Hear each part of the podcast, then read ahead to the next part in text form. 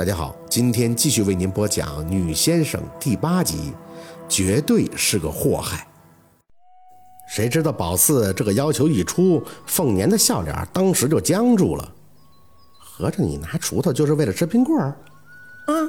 小宝四大大方方的承认：“老儿，我想放在碗里，用勺舀着吃。”其实宝四窜不窜翘的不在乎，对那个告诉他黑龙软肋的家伙也不好奇。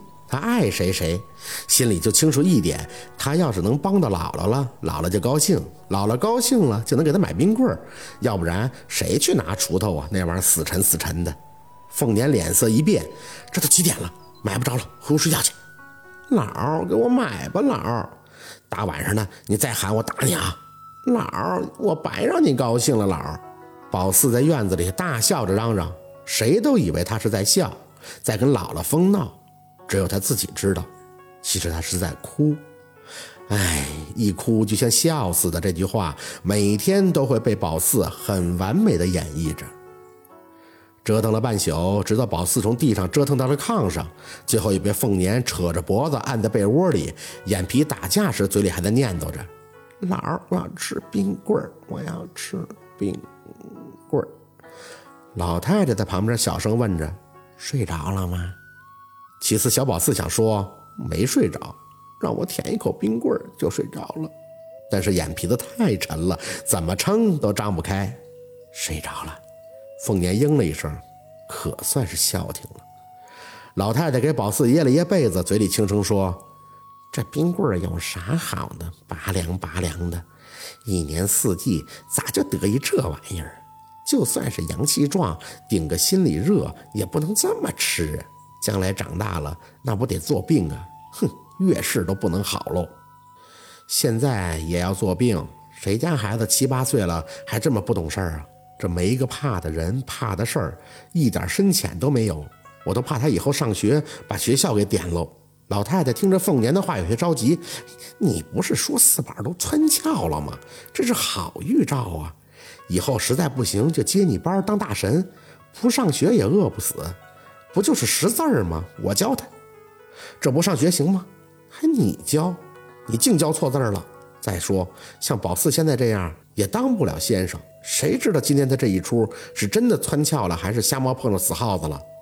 哼，我跟你妈那念的是私塾，请老师进门教的，当年谁能教得起呀？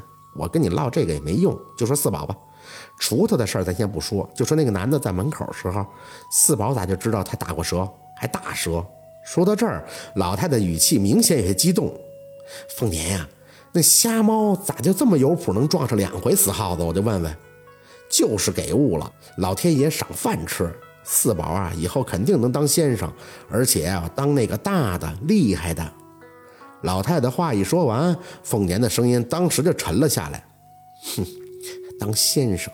我想啊，这孩子连善心都没有，怎么当先生？我大哥说了，要是孩子十二岁以前哭不出来，那就不能让他长大了，不然绝对是个祸害。你啥意思啊？老太太用力抱住宝四，薛凤年，你好狠的心呐！你，这可是你亲孙女啊！真哭不出来，你还能给她掐死啊？我告诉你，你要是敢动她，我跟你拼老命！我老二冰棍儿。宝四感觉自己拼尽了最后一丝力气，吐出了几个字儿，随后便彻底睡过去了。这一觉睡得特别的沉。宝四好像到了一片草地上，耳边满是小孩子嬉笑的声音。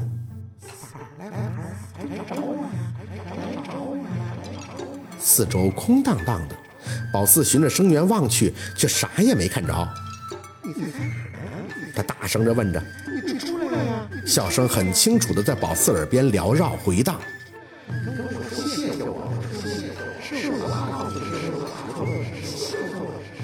宝四嘴角控制不住的翘起：“你是谁呀？我咋看不见你呀？”四宝，我帮帮你啊！你谢谢我！谢谢我呀！宝四嘿嘿的笑个不停：“你谢谢我呀！你谢谢我呀！”